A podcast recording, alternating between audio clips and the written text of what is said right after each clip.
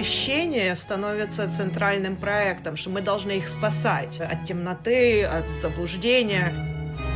Именно тогда люди приходили на атеистические лекции посмотреть на космонавтов.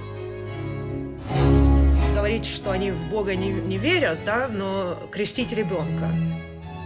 Он остался атеистом, а советский проект предал вот это дело.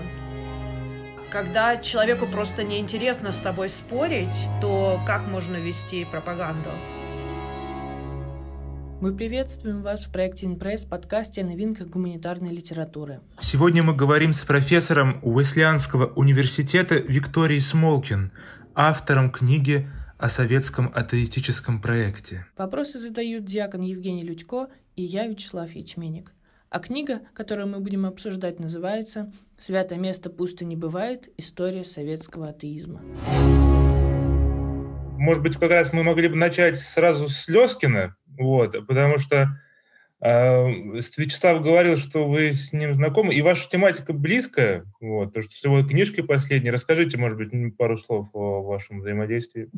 Ну, у нас взаимодействие очень тесный, я бы сказала, он был моим научным руководителем в аспирантуре. Я э, училась э, в Беркли, и, ну, честно говоря, вот вся эта книга, она развивалась, вся тема развивалась э, во время аспирантуры, поэтому и продол мы продолжали обсуждать эту тему уже после того, как я закончила аспирантуру. Это было 2010 году. Так что последние 10 лет мы продолжали эти разговоры периодически. И его книга вышла, кажется, год до моей. Но есть и, и, с одной стороны, конечно, да, э, тема, тема общая, вопрос, э, есть ли коммунизм своего рода религия или там, ну, как для него вот это понятие а, секта. А, ну и в этом, да, конечно, есть какие-то там совпадения, но у меня немножко тема отличается, и также я не работаю с... Uh, у меня более такая э, история институтов, а не семей и, ну, как бы каких-то отдельных людей. И у меня более, я бы сказала, политическая история, история идеологии. Поэтому она немножко отличается не, не, не в uh, не в ответе на вопрос, хотя ответ тоже, мне кажется, немножко отличается, но, но на, даже на, на самом вопросе. И скажите, пожалуйста, а вот, ну, может быть, нашим слушателям было бы интересно узнать вообще, как проходит обучение аспиранта в, в США, потому что мы знаем, что там другое количество лет, чем в России, например. Вообще, и расскажите, каким э, э вот э, Юрий Слезкин был руководителем, как интенсивно вы взаимодействовали? Ну, аспирантура, как бы общая система образования отличается, конечно, потому что аспирантура в США длится как минимум, ну, на нашем факультете как минимум 6 лет. Потому что, во-первых, нужно освоить э, язык или два или три языка и пройти вот и, и ну чаще всего люди приходят с основой, но это не значит, что они могут там дойти до какого-то уровня сразу. А иногда их тема меняется, и им нужно еще третий или четвертый язык а, освоить. Поэтому это тоже занимает время. Потом у нас, uh, в отличие от uh, европейской системы и, кажется, российской тоже, у нас два, года, два года идут курсы. Через вот эту систему образования мы создаем, я бы сказала, некую как бы общую школу, и um, общий ландшафт каких-то понятий, потому что мы все учимся вместе, мы читаем вместе, и вот эти два с половиной, три года мы как бы постоянно, а, у нас какие-то там общие разговоры, что очень помогает. И за эти вот два, первые два года а, мы, ну, у нас такое общее образование, мы выбираем свою конкретную тему. Некоторые люди приходят в аспирантуру уже с темой, но чаще всего люди либо ее меняют, либо находят новую а, во время аспирантуры, а потом уже э, в третьем или четвертом году мы уезжаем так, ну, в поле, скажем так называемое поле, в, в архивы. И поэтому вот у меня весь четвертый год даже больше, я бы сказала, 16 месяцев я работала в архивах, а, в ну, вообще все, все вместе взято, я бы сказала, даже два года, потому что потом я еще возвращалась пару, пару лет, там, летом на месяц, на два месяца. Но вот э, весь восьмой год и четыре месяца девятого я была в архивах, сначала в Москве, а потом в Киеве. И это уже считается, заканчивается четвертый год, а потом пятый год я Uh, да, и вот потом я полтора года писала диссертацию, и вот так вот закончила за шесть лет. Uh, поэтому, uh, да, вот так она...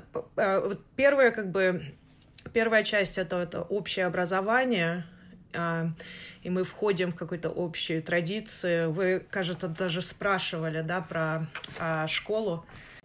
В, какой научной школе я работаю? Как и... раз, да, можно да. перейти к этому вопросу. Ну тут, кстати, насчет этого вопроса я бы хотела уточнить, потому что э, у меня есть такое предубеждение, что главное, на что сейчас обращают внимание, это не тематика книги, а методология, которую используют авторы. Ну, например, вот мы можем э, читать э, там второй том истории сексуальности Фуко не потому, что нам интересна эта тема, а потому что мы хотим понять, в какой, в какой он э, работает, что он использует. Да? Вот. Mm-hmm. И в связи с этим я, э, ну, меня очень интересует и тематика вашей книги, но про научную традицию я бы тоже хотел спросить. Вот, не могли бы вы сказать, в рамках какой академической традиции вы работаете? Ну, вы понимаете, тут это довольно сложный вопрос. Во-первых, ну, в аспирантуре у нас как бы образование идет и тематическое, так скажем, да, и методологическое. И а, поэтому, да, конечно, там есть а, конкретные аспекты, которые именно интересны методикой, да. Но я, я бы не сказала, что я работаю в какой-то определенной школе. И более того, я бы не сказала, что сейчас в, в советской истории, ну, и как бы я занимаюсь русской и советской историей, это как бы мое образование, там нету общей школы. Это, э, эта историография, она началась формально во время, ну, в начале, во время холодной войны, да, вот первый этап. И вот эта школа когда первая, первая волна это была тоталитарная школа, да, когда все как бы изучали э, как это говорят, э, кремлинологию, да, и, ну, и вот это понятие, как бы, тоталитарного государства, тоталитарного общества, и все шло в эти, в, как бы, общий разговор, все как-то ссылались на это понятие, либо там положительно, либо отрицательно, с критикой. Потом вторая волна, вот это уже в 70-х, годах это была социальная история, которая уже э, смотрела на, на историю снизу. Потом уже третья волна, я бы сказала, ну я просто в самые такие общие как бы, э, этапы описываю. А третья волна это уже после распада э, СССР, и там, получается, две вещи интересные. Первое — это открытие архивов, а, и это интересно тем, что оказалось, что это открытие как-то из, э, совсем изменит понятие советской истории, что что-то новое и, и, и интересное найдется в этих архивах, что нам покажет, что люди по-настоящему думали и верили, и как они себе, почему они себя так вели. Но эта архивная революция, она не, не, я бы не, не, не сказала, что она сразу создала какую-то методологическую революцию. Люди и, и что было сюрпризом для большинства, это что э, между собой большевики говорили так же, как и говорили там в газетах. И поэтому для многих это, это вот это было открытие, да, что не было какого-то там тайного языка, где они говорят, что мы вот так вот для публики будем это описывать, но между собой мы как бы понимаем, что все по-другому. А второе, это вот эта школа, которая вот такой культурный поворот да, во время... Это уже первые первое десятилетие двухтысячных, да, когда вопрос э, исследования меняется на субъективность, что такое советская субъективность, и э, э, главные источники это э, э, какие-то автобиографические или э, дневники, Поэтому вот, вот это, но после этого школы как таковой, вот после этого, э, э, после этой волны которая исследовала именно советскую субъективность. Темы, когда я пришла уже в аспирантуру, все было уже было большое разнообразие. И нас не, не, не вели в какую-то определенную сторону, не говорили, там, вам надо этим заниматься, вот это следующий этап историографии, поэтому все будут этим заниматься. Конечно, там были люди, которые занимались вопросом, национальным вопросом, были люди, которые а, смотрели много на периферии империи и так далее, но вот я, именно я, как бы лично, когда а, я начала заниматься этим проектом и собирать исследования, у меня как бы собеседников не было, у меня не, никто другой этим не занимался, и школы как таковой не было.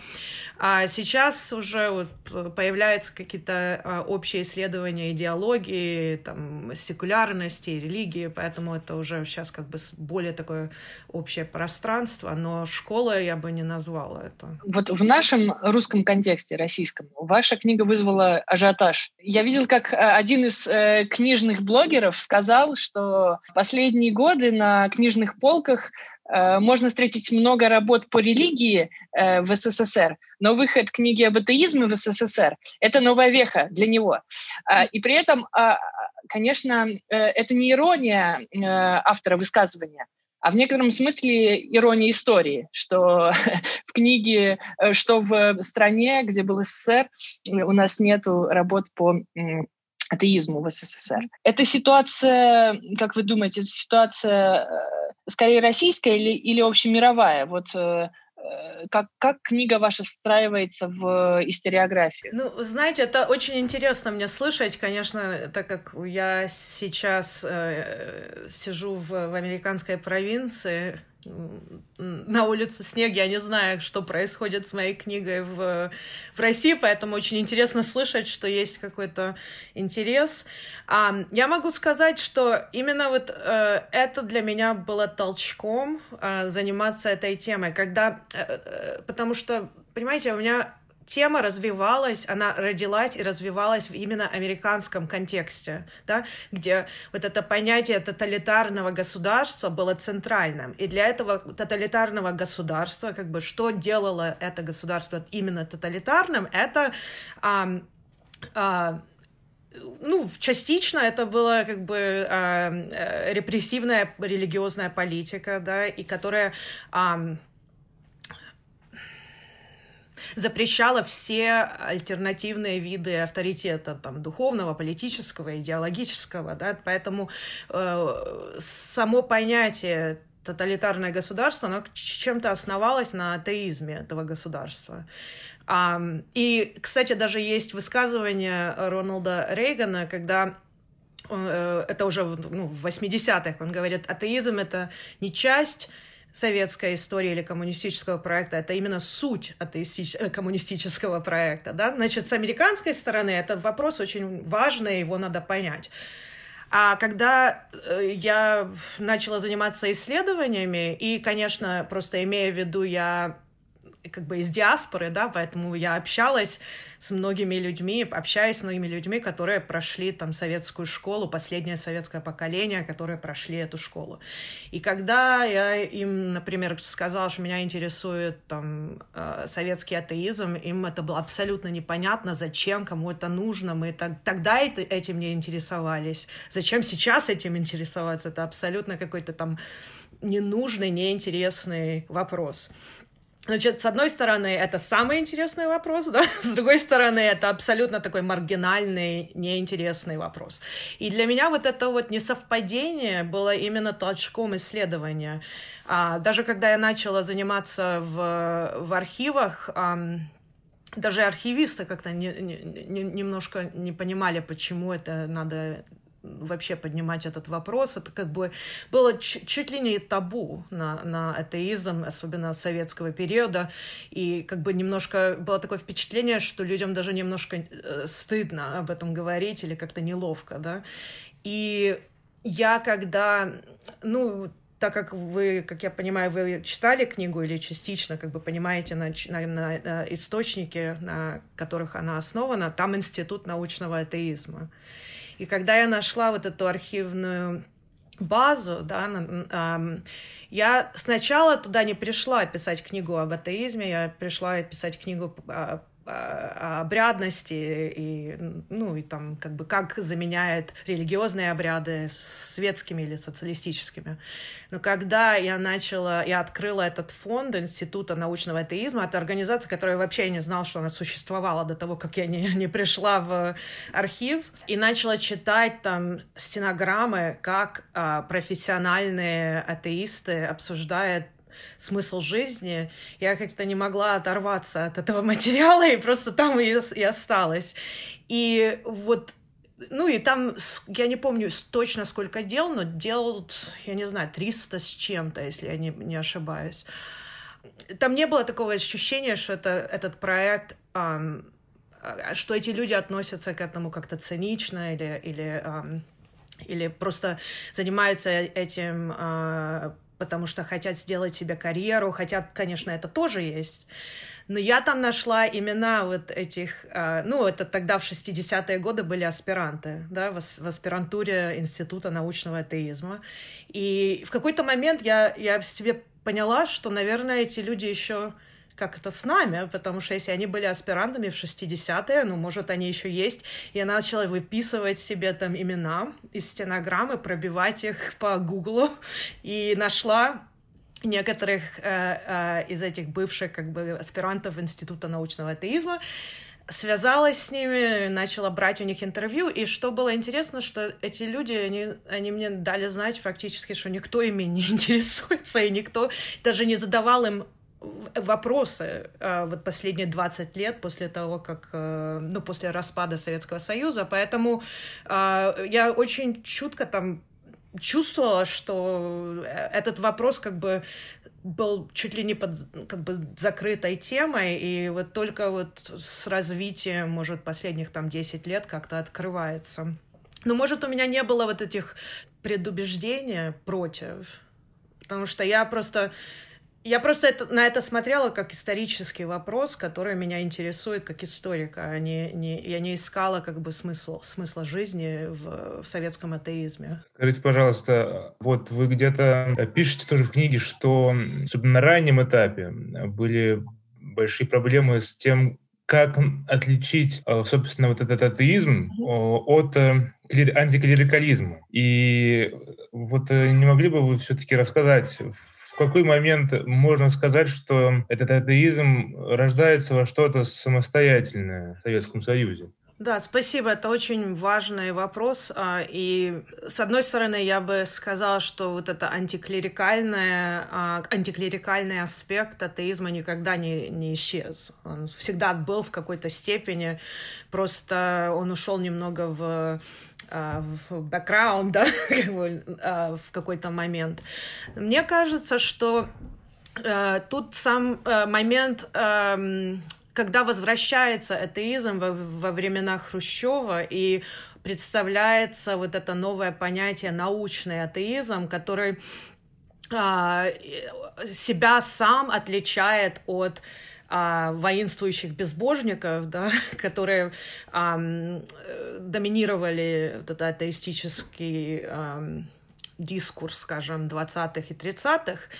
И когда а, ну, я это описываю в книге, что получается? Сначала исчезает вообще э, атеизм как проект, но когда его решили э, возвращать, то атеистов, ну, кто был, кого, с кем поговорить, как собрать атеистов, ну, остались какие-то там, их называли старые безбожники, да, как старые коммунисты, это были старые безбожники, они собрали тех, кто остался еще из старых безбожников, а, но большинство людей это были философы а, и, или, или как бы молодежь, а, которая занималась пропагандой, там, особенно в провинциях, где у них какой-то опыт был с религией. И Поэтому мне кажется, что вот именно в тот момент они на начинают себя отличать как позитивная программа, не только антиклерикальная. И наоборот, вот так как политика меняется очень-очень э, резко в, ну, во время э, войны, то вот новая платформа э, э, э говорит, что как бы эти, э, верующие люди это не противники, это и, и церковь это не э, враг, но сейчас у них остаются какие-то пережитки, скажем, из бывшего мира, бывшего мировоззрения, и мы их должны просвещать. Поэтому вот эта вот э, э, риторика репрессивная немножко уходит, и наоборот, вот это просвещение становится центральным проектом, что мы должны их спасать как бы от темноты, от заблуждения. И эм, и, и тогда вопрос становится немножко по-другому, потому что если мы их будем спасать, мы должны как бы ответить на те же вопросы, предлагать что-то взамен вот э, того, что их как бы держит э, в этом старом мире. И тогда вот надо было, они начинают вырабатывать какую-то позитивную программу. Даже вот идет такой разговор про позитивный атеизм. А вы уже э, два раза говорили про практики, да, особые. А, и одна из ваших эм, самых интересных глав — это коммунистическая партия между государством и церковью, советский атеизм и социалистические ритуалы. И, конечно, э, эта глава перекликается с общим названием книги. А, чем э, советское государство пыталось заполнить вот этот вакуум уничтожаемой ими религии? И каким э, термином эм, адекватнее это называть? Потому что вы говорили, что вам не нравится понятие секта, да, которое использует э, Юрий Слезкин? Не столько мне не нравится, э, я бы наоборот, как бы для его материала она очень много открывает. Я, я просто имела в виду, что она не совсем подходит уже к тому этапу, который э, в основе моей книги.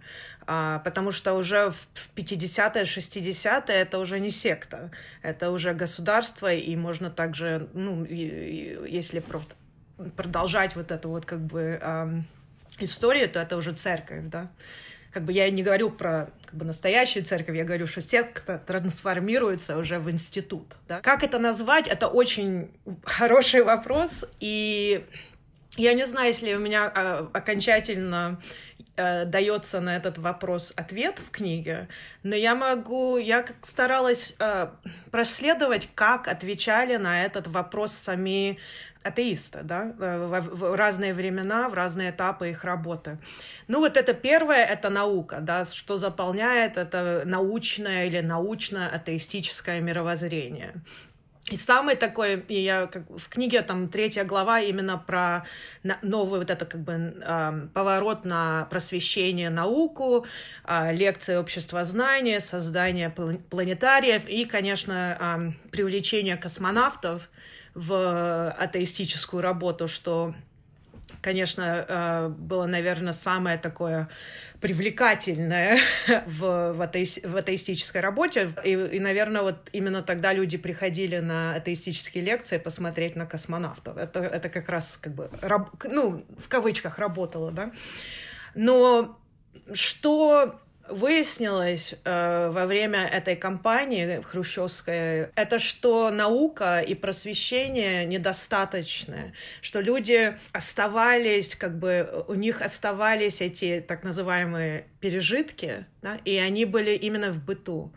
А, и особенно в обрядности, в каких-то праздниках, а, в, ну, в общем строе жизни. И сам факт, что люди как бы, когда вот э, советские социологи пошли в поле, начали собирать материал и нашли, что люди могут одновременно быть там комсомольцами или там, работать на фабрике и говорить, говорить, что они в Бога не, не верят, да, но крестить ребенка. Вот этот момент был совсем непонятен да, для людей, которые имеют такое бинарное понятие мира, что как бы ты веришь в это или это, и, и, и совпадение это как бы не, не, не совсем складывалось в их а, миропонимание. И они а, из-за этого поняли, что, ну вот, когда они задавали вопросы, почему, да, почему вы там крестили ребенка, ну, люди давали раз, разные ответы, я думаю, вы знаете лучше, чем я, но общая как бы картина была, что, ну, во-первых, там, я не знаю, теща хочет, во-вторых, э, зачем, а почему нет? Так все делают, и я тоже буду так делать. А в-третьих, э, а что вы предлагаете? В ЗАГС идти? И все, да, и как бы вот эта вот идея, что как бы, ну, если, если не крестить, то что делать, или, или если не венчаться, то, то что делать, и, и как хоронить родителей, если вы, вы, вы, тут просто ничего не, э, взамен не дается, и, и вот эта глава, которую Вячеслав, вы а, упоминаете, она именно начинается с, с письмом, которое женщина пишет, что как бы вы хотите, чтобы мы стали там все а, атеистами, коммунистами, а что вы нам даете взамен этих а, традиций и обрядов?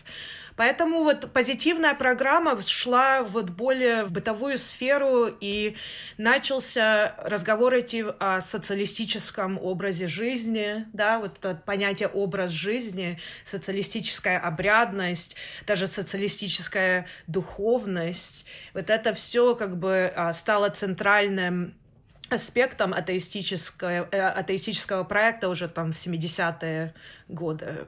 Ну да, да, именно в 70-е, в начале 80-х.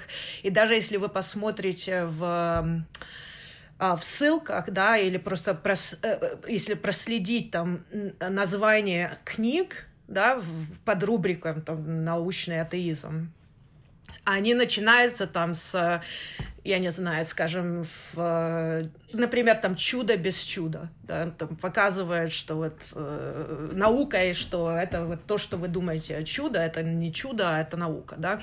Потом заканчивается, если вы посмотрите там в конце 70-х, 80-х, э, то духовная культура э, и атеизм или там социалистический образ жизни и духовная культура атеистического мировоззрения, да, вот такие уже идут названия, и это показывает показывает э, трансформацию самого проекта. А, и эта трансформация, как, ну, как я ее понимаю, как я ее описываю в книге, она идет через диалог с религией. Они как бы стараются э, что интересно, да, они стараются как бы заменить религию, но они строят собственный как бы эквивалент, а они стараются ее заменить и построить что-то новое, но то, что они строят, оно фактически э, выполняет те же функции потому что они видят себя, они видят религию и а, религиозные институты как конкурент. Можно ли сказать, что чем ближе, э, так сказать, история приближалась к распаду Советского Союза, тем э, мягче становился советский атеизм, и тем больше он пытался вступать в какую-то дискуссию, диалог с э, религией? Я бы сказала, да, конечно. И что интересно было для меня, когда я, когда я читала стенограммы, Особенно это в стенограммах очень видно, да, потому что там люди как бы а, есть какой-то диалог, да, люди один человек что-то говорит, а второй как бы не, сог, не согласен и как-то может выйти а, какие-то более интересные темы. И, и интервью особенно показывает, что вот эта вот репрессивная политика, антирелигиозная, антиклерикальная, эм, и вот эти меры, они становятся для э, э, эти, эти э, люди, которые занимаются атеистическим, я уже, уже сказала, просвещением, да, они не видят свою роль как, э, они не хотят там репрессировать, это для них как бы это, это, это не входит в их, их понятие собственной э, роли в этом проекте. И один из моих собеседников, да, когда я брала интервью, я, он мне рассказал такой сюжет, и я э, он почему-то со мной остался. Это было уже 12 лет тому назад, но я все время это вспоминаю.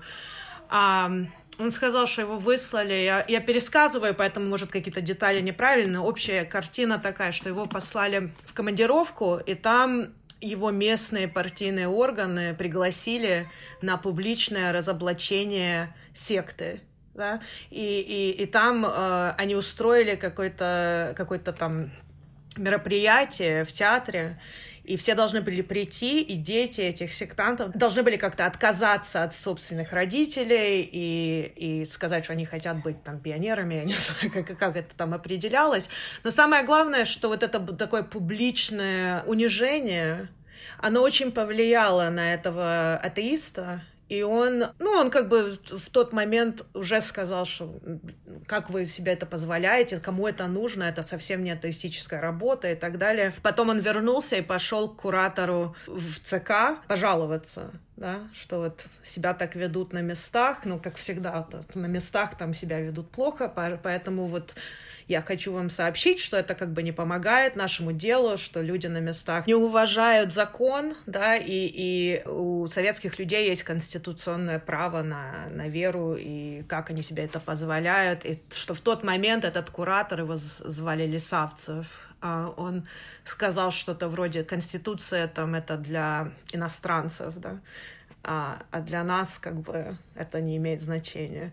И вот этот момент, вот, как бы разочарование, а, что как бы человек понимает в тот момент, что он принимает в уча участие в проекте, который как бы он сам не понимал, и что он думал, что он как бы при приносит просвещение, там, счастье, да, науку, что э, он э, освобождает там, людей от каких-то понятий, которые им мешают, а, а оказывается, вот это насилие, это репрессии, это какие-то там унижения. И, и вот это, вот мне кажется, что люди вот э, в тот момент, когда они вот уже имели более такое полное понятие о том, почему люди обращаются в религию, почему люди не хотят там просто отойти от всех, а, от, от этой культуры, от веры и так далее.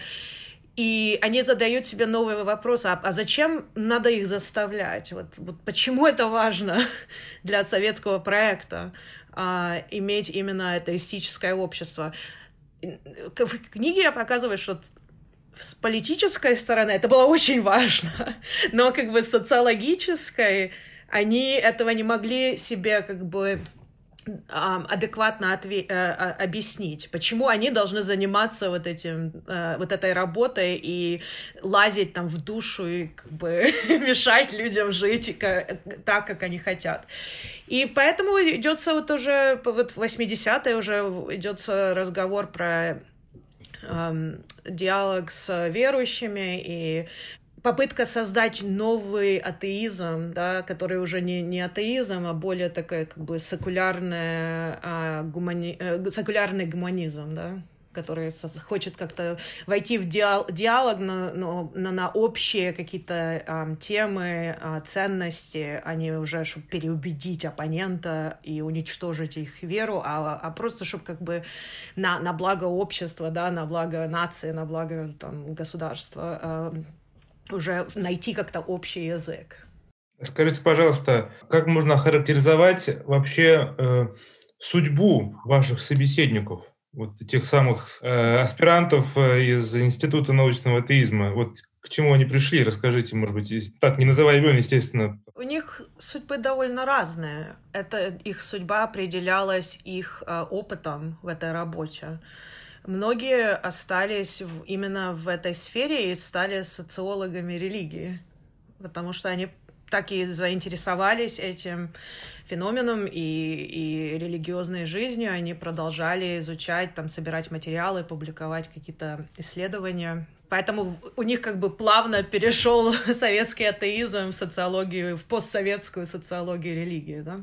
Некоторые пошли в государственные структуры, или остались в государственных структурах, там, а, а, занимались а, межконфессиональными отношениями, например, потому что это люди, как бы, они эксперты по этим вопросам, они как раз вот в, в, советское, в, э, в советский период были единственные, кто именно как бы собирал эти материалы, поэтому ну, имеет какой-то смысл, да, остаться в этой сфере. Некоторые остались именно атеистами, да, но это, это очень мало кто остался таким как бы яростным атеистом. Единственный человек, которого я помню, вот именно как бы продолжал вести именно атеистическую пропаганду, даже там переписывался с Докинсом, и, и, и как бы, ну, для него это было настоящее призвание, да, это Евграф Дулуман. Я его называю, потому что он сам бы как бы себя признал в этом, в этом портрете, и мы с ним познакомились в Киеве, мы переписывались довольно долго, мы несколько раз встречались, и он очень доброжелательно а, отвечал на все мои вопросы. У меня, кстати, скоро выйдет а, статья, где он и Александр Осипов фигурируют как главные герои. Это про апологетику религиозную и, и, и, и атеистическую. Ну вот он как раз остался вот атеистом, и он никогда не, не перешел в этот новый этап атеизма, где надо... Эм, я не знаю, как бы толерантно относиться ко всем, и у него осталось вот, это вот, вот этот импульс просвещать, убеждать, там, э, разоблачать людей, показывать, почему, я не знаю, почему религия эм, им мешает в жизни, и мешает обществу, и все так. Э, а как вы его знаете, интересно? Это очень интересный э, сюжет. Я как раз бы, хотелось бы, чтобы человек, видевший архивы, может быть, даже на него ответил, действительно, потому что один из самых загадочных э, моментов в истории, э, церковной истории 20 века, конечно, это тот момент, когда э, вот люди, священники или преподаватели семинарии верующие и учители как бы церковных, тоже церковного народа начали в какой-то момент отказываться от своих убеждений, публиковать э, соответствующие статьи в журналах, печататься. Э, вот. И одним из них, одним из первых был Евграф Дулуман. И для меня всегда, я знал, что он был, остался, так сказать, вот таким э, учителем атеизма до самого конца жизни.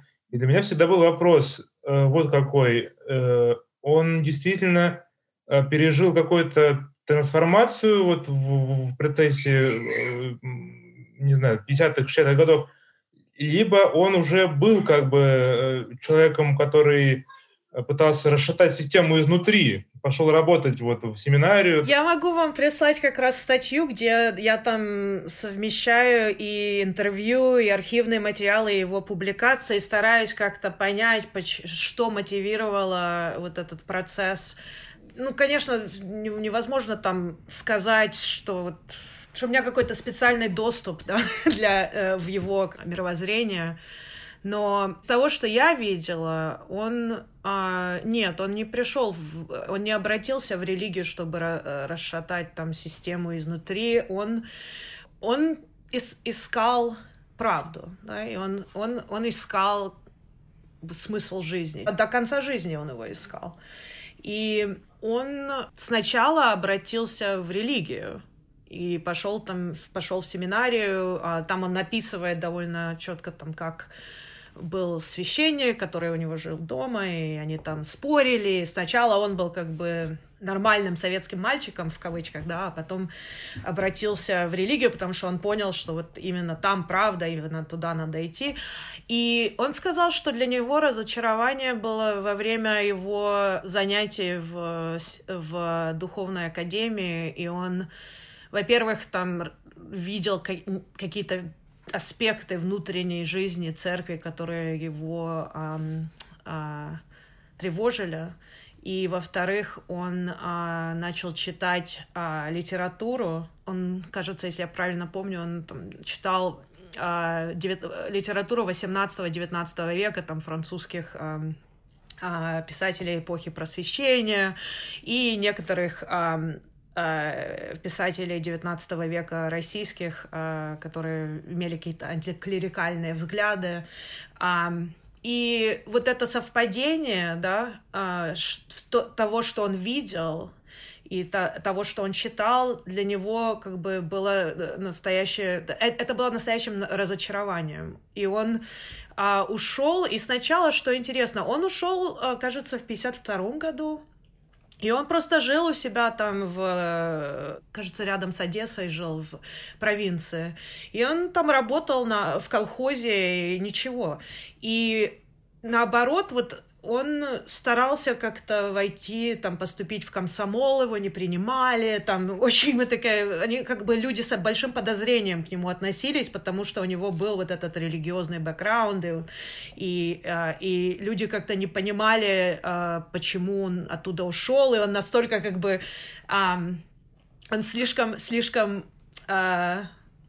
скажем, искренне верил там в советский проект, что люди даже как-то не понимали, почему он, э, у него настолько как бы такие сильные взгляды. И, он э, только там случайно, он хотел поступить в университет, и его несколько раз не хотели брать в университет, и он поступил в общество знания, и как раз это совпало с началом кампании хрущевской.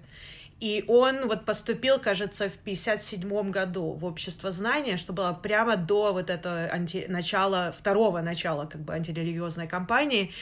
И они как бы посмотрели, говорят, вот бывший как бы, а, преподаватель, инструктор из а, семинарии, а он как бы явно говорит, что он как бы атеист, и вот у него, у него вот эти знания, и также он владел некоторым инструментом, например, гомилетикой, да, и он очень хорошо читал лекции, а, в отличие от атеистов, которые не умели читать лекции, и не, как бы, у них не было вот этого, они просто читали, ну, это все, все время издевались над ними, что они просто стоят там, читают с бумаги и ничего как бы не выражают. А, а Дулман, наоборот, там проповедовал, да, как-то а, очень выразительно читал свои атеистические лекции, и он описывает, как к нему пришел Аджубей, это э, э, зять Хрущева, и как бы проверил, э, э, ну, комсомол там позвал Аджубея сказал, вот у нас тут такой бывший семинарист там или преподаватель семинарии, а, хотите там его как-то себя приспособить в дело? И Аджубей пошел к, к это, Хрущеву, сказал, вот там есть там такой-то, и вот этим и началась фактически вот эта новая антирелигиозная кампания. Но Дулуманка, у меня никогда не было такого впечатления ни из архивов, ни из разговоров с ним, ни из его эм, публикаций, что это не было для него искренним эм, как бы обращением обратно там в атеизм. И от этого он никогда не ушел, и для него было разочарование. Он был, у него второе было разочарование это с, с советским проектом, да, который как бы брось, отбросил атеизм. Он остался атеистом, а, а советский проект как бы предал э, или предал, предал вот это дело. Поэтому вот это, этим он как раз и интересен, что он э, я не знаю, да, есть другие взгляды, например, на Осипова, и так как я с Осиповым никогда не встречалась, так как он ушел а, гораздо раньше, я читала там биографии, его статьи, его а, даже архивные материалы, а, но я не могу так говорить что-то особенно, и насколько искренне были его там обращения, взгляды и так далее. Я знаю, что э, они стоят под сомнением, как я понимаю, но но у меня такое впечатление, что Дулуман, наоборот, он, он не получал долго не получал никакую прибыль от этого, он не, для него это было совсем невыгодно, и он предлагал как бы свои услуги, его ча... сначала очень часто просто а, отрекали, как бы, ну, а, и а, наоборот не хотели с ним связываться, поэтому мне кажется, что, на, да, он как бы феномен а, уникальный в этом. Вот вы вводите, мне кажется, очень важное э, понятие индифферентность и говорите о том, что э, советское руководство очень сила, сильно было обеспокоено тем, что оно может возникнуть. Не, не а, может возникнуть, а уже возникло. Не могли бы вы вот э, прокомментировать эту ситуацию? Да, Вячеслав, спасибо за вопрос, потому что это для меня было самое важное открытие этого проекта. Я как бы, когда начала этим заниматься, я не ожидала, что вот так эта история закончится. Но индифферентность э, обнаружили, когда она уже, как бы, когда этот феномен уже был довольно распространен. А, они не искали индифферентность и не определили даже сам феномен или как термин или концепцию, а они описывали то, что они находили в социологических, во время своих социологических исследований. и вот это вот то, что мы а, обсуждали а, раньше, вот идея, что вот человек там работает на фабрике, а, не верят в Бога, но с другой стороны там крестит ребенка, или вообще их эти вопросы, когда задают вопросы почему, то им даже не интересно отвечать на этот вопрос, потому что эта тема вообще их не интересует. Они как бы просто э, ну, индифферентны да, к этим вопросам. Вот это было самое такое непонятное, неожиданное и, и даже страшное для идеологического аппарата, потому что когда человек там верит, там, оппонентам верит во что-то другое, можно там спорить, у кого правда, кто там я не знаю, кто, кто прав, а кто не прав. А когда человеку просто неинтересно с тобой спорить, то как можно вести пропаганду? Или как можно там... А, ну, общество просто... А, они, они чувствовали, что они теряют связь с обществом и не могут обществом контролировать и как-то вести в какой-то там я не знаю, как-то руководить какими-то проектами. Поэтому вот это вот как раз именно индифферентность, мне кажется, самое важное открытие идеологического аппарата и всех этих социологических исследований. И поэтому вот это вот э, этот феномен и объясняет, почему в конце концов они повернулись именно к церкви и религии, потому что они довольно открыто говорили, что вот люди как бы индифферентны к этой идеологии, но вот э, они все равно эм, э, церковь имеет какой-то социальный статус, и, и они могут как-то мобилизировать общество или, или хотя бы как бы влиять на общество, помочь каких-то с, с общественными проблемами.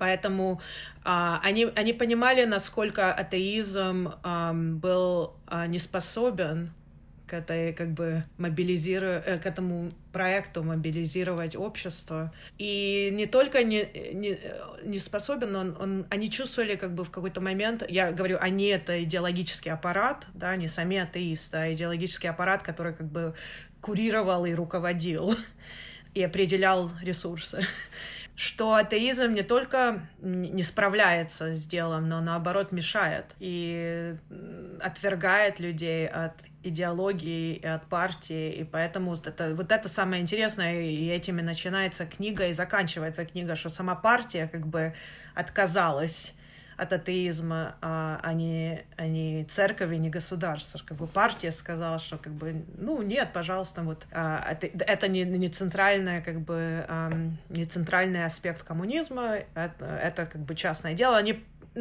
приняли какую-то более секулярную позицию, да, где это как бы частное дело, и государство не вмешивается. А, поэтому, мне кажется, вот это вот, это именно открытие вот этого феномена индифферентности, которое двинуло а, а, религиозную политику в ту сторону. Мы благодарим а, Викторию за этот насыщенный, интересный разговор, собственно, с привлечением каких-то тем, которые даже имели относительное значение для самой темы работы, но мы о них узнали, услышали. Спасибо вам, что вы меня пригласили. Было очень интересно э, поговорить, и, и спасибо, что вас интересует эта тема, и что эти исследования как-то находят своих читателей.